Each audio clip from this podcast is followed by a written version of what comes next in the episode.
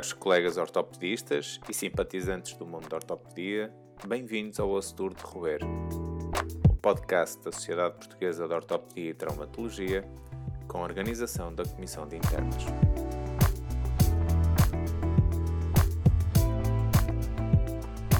Este podcast teve o patrocínio da Alpha Sigma. Caros colegas, bem-vindos a todos ao sexto episódio do nosso podcast.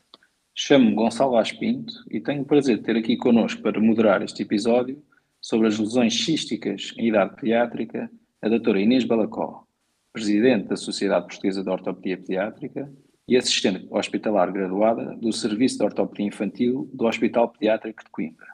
Doutora Inês, seja bem-vinda e boa moderação. Olá, boa tarde a todos. Uh, antes de mais, queria desejar um bom ano, um excelente ano a todos, com, com saúde acima de tudo, porque realmente tudo o resto vem a seguir. Um, para mim é um gosto uh, estar aqui hoje. Quero também, uh, à semelhança dos anteriores, felicitar a, a, a CISPOT pela iniciativa que tiveram, pela iniciativa que mantêm e pelo entusiasmo que, que têm demonstrado em, em levar a bom porto este, este e vários dos projetos que têm uh, feito na, em nome da CISPOT. Uh, hoje, para mim, é um, um gosto particular apresentar ou ter uma conversa aqui com a, com a, com a doutora Cristina Alves, a minha colega e grande, grande amiga desde sempre, atualmente diretora de, do nosso serviço, Serviço de Ortopedia Pediátrica do Ortopediátrico de Coimbra, que tem um currículo impossível de ler uh, aqui em, em, poucos minutos, mas uh, realmente é importante para todos que a conhecem uh, saber que faz muito, muito, muito além do que faz na, na ortopedia.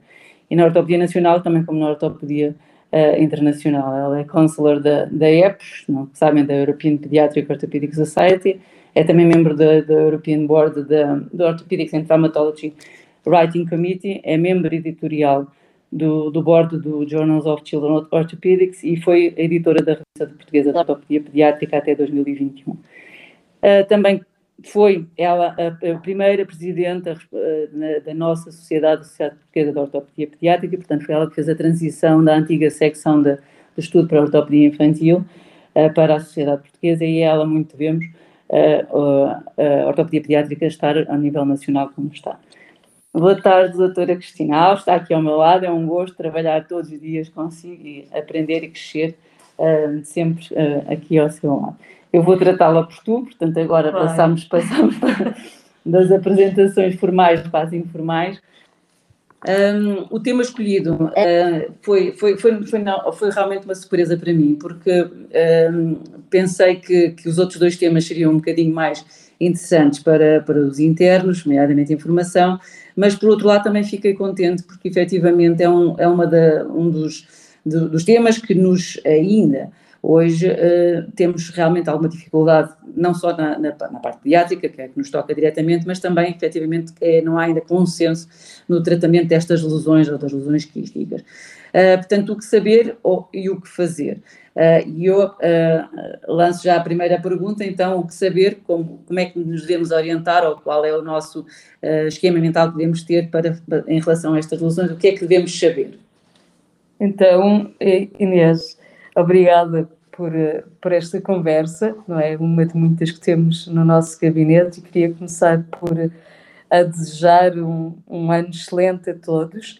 Ah, certamente será melhor que os anteriores, porque aprendemos imenso nos últimos anos e, e, e acho que estamos preparados para fazermos mais coisas. E em relação aos, aos ósseos e às lesões quistas, quísticas, Tu sabes que eu costumo dizer que odeio quistes, porque parece simples, uh, não é? é? Até uma dessas lesões quísticas, não é? Nós, quando pensamos em lesões quísticas, pensamos em lesões líticas, não é? Que afetam, sobretudo, o úmero proximal e o fémur proximal, não é? E, uh, e pensamos, a mais frequente será o quisto ósseo simples, não é? Já o nome simples induz uma simplicidade que, na minha opinião, não existe, porque é uma lesão que, cujo tratamento se arrasta por anos e pode dar problemas vários. Depois temos os quistos ósseos aneurismáticos, que são um bocadinho mais agressivos, não é? E depois temos algumas lesões de displasia uh, fibrosa e se calhar o granuloma eosinófilo também há quem o enquadre e considere dentro das lesões quísticas, embora seja menos uh, frequente uh, do que, do que uh, e eu diria que o fibroma não ossificante é uma lesão parecida à, à displasia fibrosa, não é? Diferente, não é? Mas, mas enquadra-se dentro do mesmo género de, de lesões quísticas. Portanto, pensamos neste, neste grupo de lesões. Portanto, o que é que saber? Como é que nos chegam estes doentes? Portanto, ou normalmente é um achado incidental, é? ou é um doente que nos aparece porque tem uma dor indoente, arrastada, ou às vezes só uma sensação de cansaço, ou é um doente que chega com uma fratura e que na fratura nós temos que ver para além da fratura e vemos que há ali uma, uma lesão, algo na estrutura óssea que não é a densidade óssea normal, que não, é, não tem uma cortical normal e, portanto, que nos leva a suspeitar de uma lesão uh, óssea. E aí, uh, portanto, num doente que tem uma dor ou que tem uma suspeita de fratura, o que é que nós vamos fazer? Vamos fazer uma história clínica, não é? Uh, completa, ter a noção Uh, se esta dor, há quanto tempo é que existe esta dor, se esta dor um, perturba as atividades de vida diária, se o impede de praticar desporto, se o impede de fazer as suas atividades de vida uh, normal, se é uma dor que o acorda durante a noite, qual é o ritmo desta dor, se há sintomas constitucionais associados ou não, se o doente nota algum edema, alguma sensação de de calor, uh, se tem algum cansaço a fazer determinadas tarefas, portanto, tudo isso, se há febre, toda essa história é, é, é, super importante. E, portanto, tendo feito uma história clínica, que pode ser feita num ambiente de consulta que a gente tem mais, ou num ambiente de urgência, mas mesmo que rapidamente se tem que fazer a distinção entre uma dor que preocupa não é? Que está associada a sintomas constitucionais que impedem o doente de fazer coisas, e uma dor que não preocupa. Uh, e depois vamos para o exame complementar está mais facilmente acessível, não é? Que é uma radiografia e que deve ser dois planos. Isto é muito importante, e eu desculpe interromper, mas efetivamente é muito importante ter o raio-x né, em mente como sendo o primeiro e o mais importante exame que qualquer um de nós deve ter e efetivamente muitas vezes recebemos doentes que trazem exames até alguns bastante sofisticados, com já ressonâncias, taques, e não trazem o raio-x, portanto, eh, desculpe interromper, mas realmente é, passando então para os exames complementares de o raio-x é, é, é, é e continua a ser o standard na, na avaliação de qualquer lesão óssea que seja suspeita ou não. E o raio-x, efetivamente. Sim, é e, e, portanto, eu acho que, que isso acabaste de dizer é super importante. E depois, quando olhamos para a radiografia, eu costumo pensar duas formas: o que é que a lesão está a fazer ao osso e o que é que o osso está a fazer à lesão, não é? Para tentarmos perceber que tipo de lesão é que temos. E há características que são, a gente pode não saber se é uma displasia fibrosa, se é um fibroma não ossificante, mas tem que saber se, há, se é uma lesão que nos preocupa ou uma lesão que não nos preocupa. E normalmente uma lesão que nos preocupa, que tem características de malignidade, normalmente tem mudanças estruturais difusas, os limites são mal definidos, há uma ruptura da cortical, há uma reação periostal e há invasão dos tecidos, há uma massa de tecidos eh, moldes que se consegue ver na radiografia. Habitualmente, uma lesão benigna é uma lesão que tem uma esclerose perilesional, portanto, os bordos são relativamente bem definidos, pode haver uma reação periostal, mas bem definida. Habitualmente, a placa de crescimento é poupada, portanto é uma, reação, uma, uma lesão que não uh, uh, uh, atravessa a placa de crescimento e está contida no osso. Ora, mas aqui temos, por exemplo, que isto ósseo aneurismático nem sempre se comporta assim e pode ter características eh, preocupantes. Por exemplo, aliás, uma das eh, diferenças essenciais entre um quisto ósseo essencial e um quisto ósseo aneurismático é que o ósseo aneurismático tem uma uma aparência insuflada, não é? Uhum. E habitualmente, por exemplo, quando está no número proximal perto da placa de crescimento, pode, pode mesmo ultrapassar a placa de crescimento, quer no número proximal, quer na, na tíbia proximal, quer no fêmur, e, e pode ser mais uh, maior uh, uh, o diâmetro do quisto do que a própria diâmetro da placa de crescimento. Outra característica que é importante para distinguir os quistos ósseos aneurismáticos, que são considerados lesões benignas agressivas, uh, e é interessante, para quem teve a oportunidade de ver o último webinar da EPOS, houve uma apresentação muito gira da Doris Wenger, em que ela dizia que estão identificados já algumas mutações já, genéticas, e que provavelmente na próxima classificação da OMS, quer os quistos ósseos aneurismáticos, quer os quistos ósseos essenciais simples, já virão classificados como neoplasias, uhum, não é? Uhum, Com o que isso implica. Portanto, embora sejam lesões benignas, portanto, mas os quistos osteoneurismáticos, contrariamente aos essenciais, podem ser lesões assimétricas e normalmente são lesões assimétricas em relação à placa de crescimento. Mas eu diria que isto ter em mente o que é que a lesão faz ao osso, o que é que o osso faz à lesão, características de benignidade e características de malignidade, colocam-nos já num caminho e depois temos que decidir o que é que fazer ao doente. Pronto. Portanto, Exatamente, o que, lá está, o que saber e o que fazer. Uh, o tratamento, como sabemos, é efetivamente uh, depende de, de, várias variantes. O tratamento não é consensual, atenção, mas o, e era o que eu dizia no início, porque para nós é realmente um desafio. Muitas destas lesões ou muitos destes eventos são efetivamente um desafio. O tratamento depende do diagnóstico, como já vimos, como já ouvimos, aliás. Um, também depende da, da maturidade esquelética, que acabámos por falar agora, e efetivamente é importante ter esta, esta noção da, da invasão ou não da, da FIS, e, e, lá está, falávamos dos quistos oceanismáticos neste sentido. Também é importante saber ou não a maturidade esquelética, porque as, temos que manter a vigilância de complicações eventualmente que teremos, nomeadamente no, no membros inferiores, que depois vamos Sim. falar já em pormenor disso nomeadamente as geometrias que podem surgir na sequência de algum tratamento, também, e de, ou, ou no, caso eh, particular, também vamos falar disso do, do fémur proximal, uma coxa vara, Uh, mas o tratamento depende efetivamente, que já falamos do diagnóstico, do tipo de manifestação esquelética da, e da maturidade esquelética e localização. Eu, eu acho que são completamente diferentes, uh, o membro superior ou membro inferior, não é? Habitualmente as lesões do membro inferior são para tratamento um, cirúrgico, uh, sendo que uh, as, uh, as escolhas do tratamento cirúrgico, obviamente, que dependem da localização, da localização mas, mas o objetivo é, sobretudo, prevenir uma, tratar a lesão, prevenir uma deformidade, uh, prevenir a recidiva e, uh, e, evitar complicações futuras, não é? Uhum. Portanto, quando estamos a, a, tratar uma. Agora, o tipo de tratamento tem sobretudo a ver com, com a maturidade óssea, não é?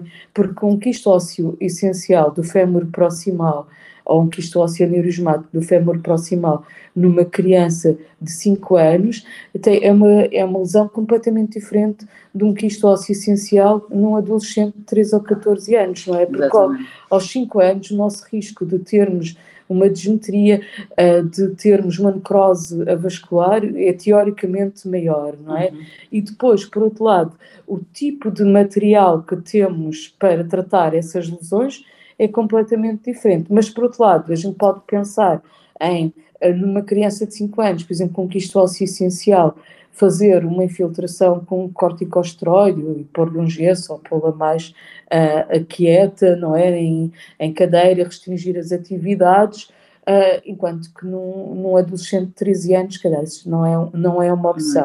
Há, há um estudo interessante, eu acho que nós nos quistos ósseos simples, continuamos a fazer a, a técnica de secado Yeti, uh, quer para o membro, para o, sobretudo para o membro superior, no membro inferior tentamos, a técnica de secado Yeti basicamente uh, consiste em aspirar o conteúdo do quisto e depois fazer uma cistografia e com produto de contraste e fazer uma lavagem, não é? E depois fazer uma infiltração com com corticosteroide. E, e, portanto, nós no membro superior continuamos a, a, a, privilegiar essa técnica, no membro inferior menos, mas, por exemplo, do miúdo que tivemos com 5 anos, uhum.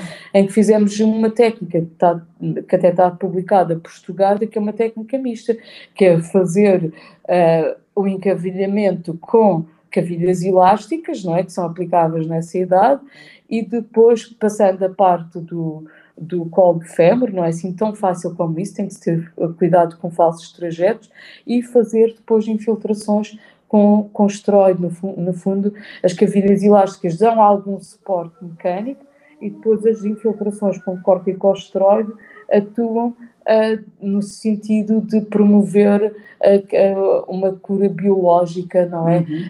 inibir os fatores de crescimento endoteliais que fazem com que os quistes continuem a, a aumentar.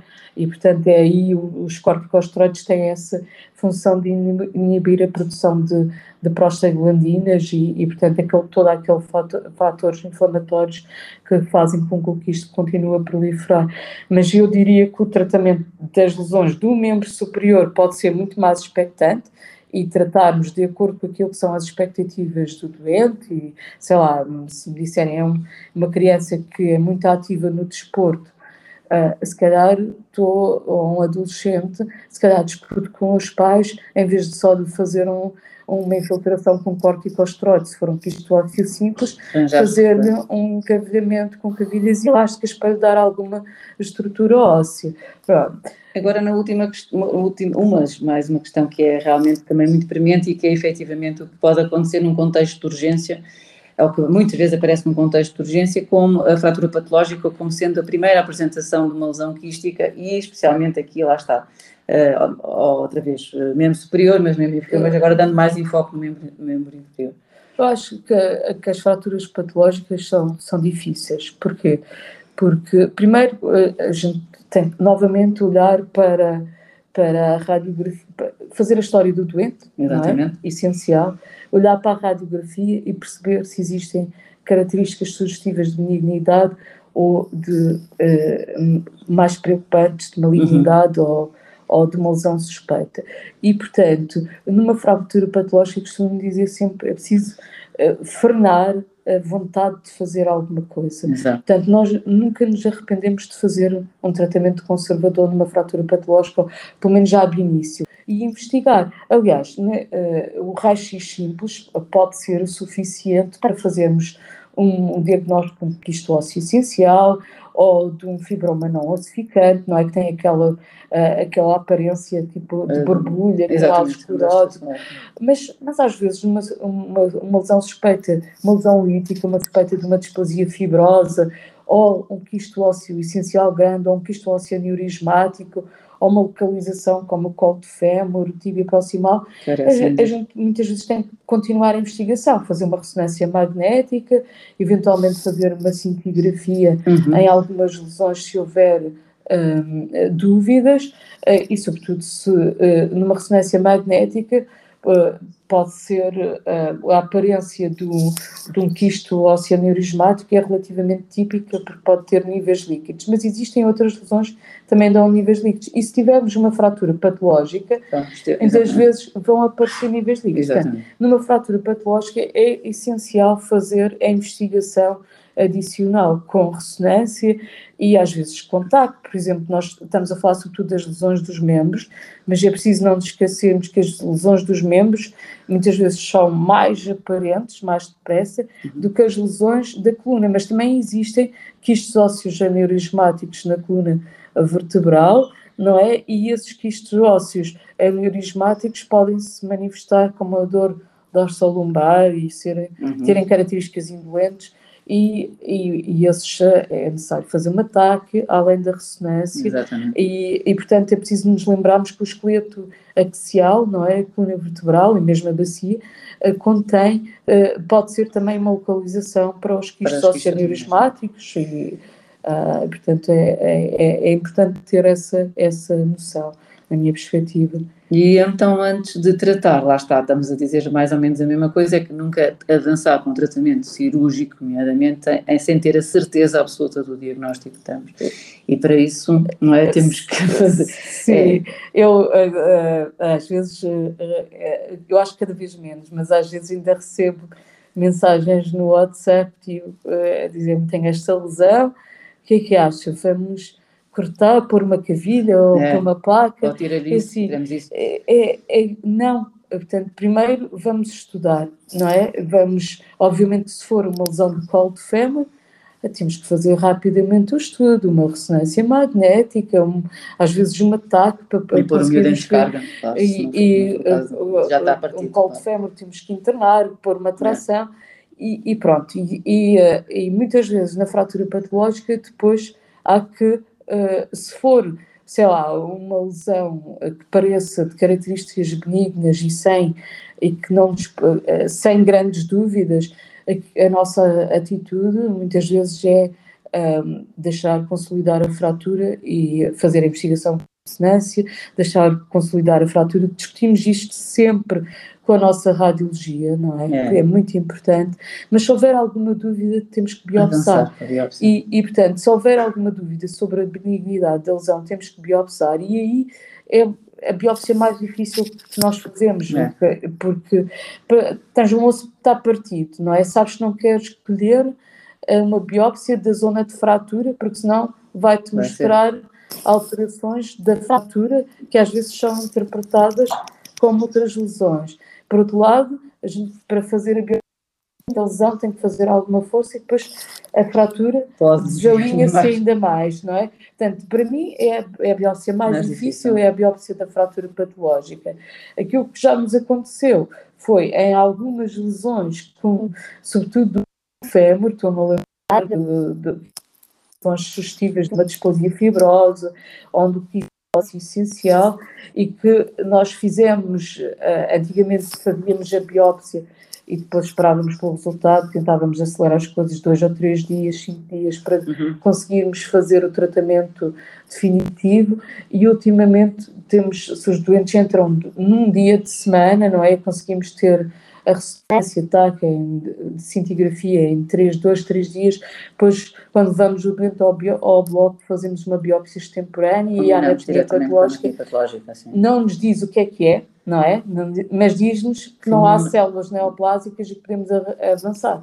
Porque eh, eu acho que é, é aquilo que pode acontecer de mais trágico e dramático é ter-se uma lesão, por exemplo, encavilhar-se a lesão. Exatamente. Eu já vi isso eh, noutra instituição onde trabalhei, que era um centro de referência de tumores, e isso faz com que aquele doente perca o membro, porque uma, uma fratura patológica num tumor maligno já de si é uma situação dramática, mas se houver uma cavilha lá dentro vai é igual, é, destruir tudo, ou uma abordagem cirúrgica.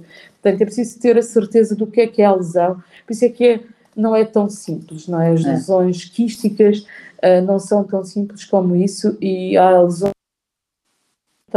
como se fossem só lesões quísticas e não o são. Portanto, uhum. temos que ter a certeza que são mesmo lesões quísticas antes de as tratar de qualquer forma, não é? Pronto.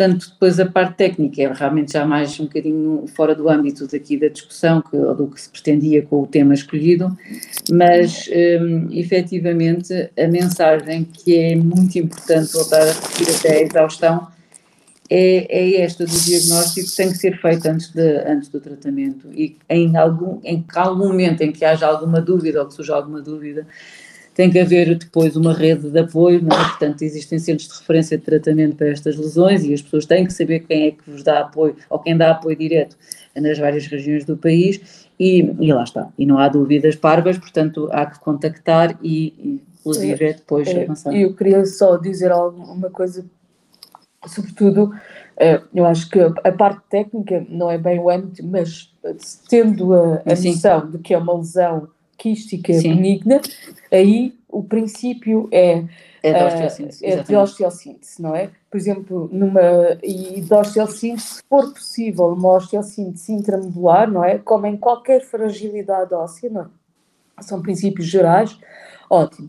Há lesões que não é possível fazer uma osteossíntese intra, intramedular uhum. e aí uhum. temos que fazer uma osteossíntese com placa e parafusos, sobretudo às vezes no fémur proximal, nas lesões de colo de fémur, isso acontece. Mas, por exemplo, uma displasia fibrosa que ocupa a metáfise proximal, a diáfise, às vezes a metáfise distal do fémur, aí tem todo o interesse fazer um encadeamento e uh, uh, depois em relação, por exemplo, aos quistos oceaneurismáticos, acho que é importante dizer que houve uma mudança de paradigma, Sim. não é? Enquanto que nós, uh, até há dois, três anos atrás, nos quistos oceaneurismáticos, fazíamos uma biópsia para confirmar o diagnóstico, porque é importantíssimo estabelecer que não é um osteosarcoma telangiectásico, não é?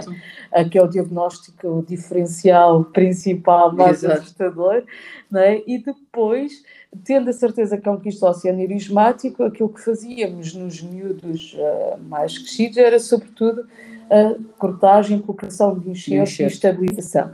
E neste momento, aquilo que estamos a. E acho que isso é uma mudança grande do paradigma, que é a injeção com, com etoxisclerol, que é o aromacrobol, que basicamente é aquilo que usam.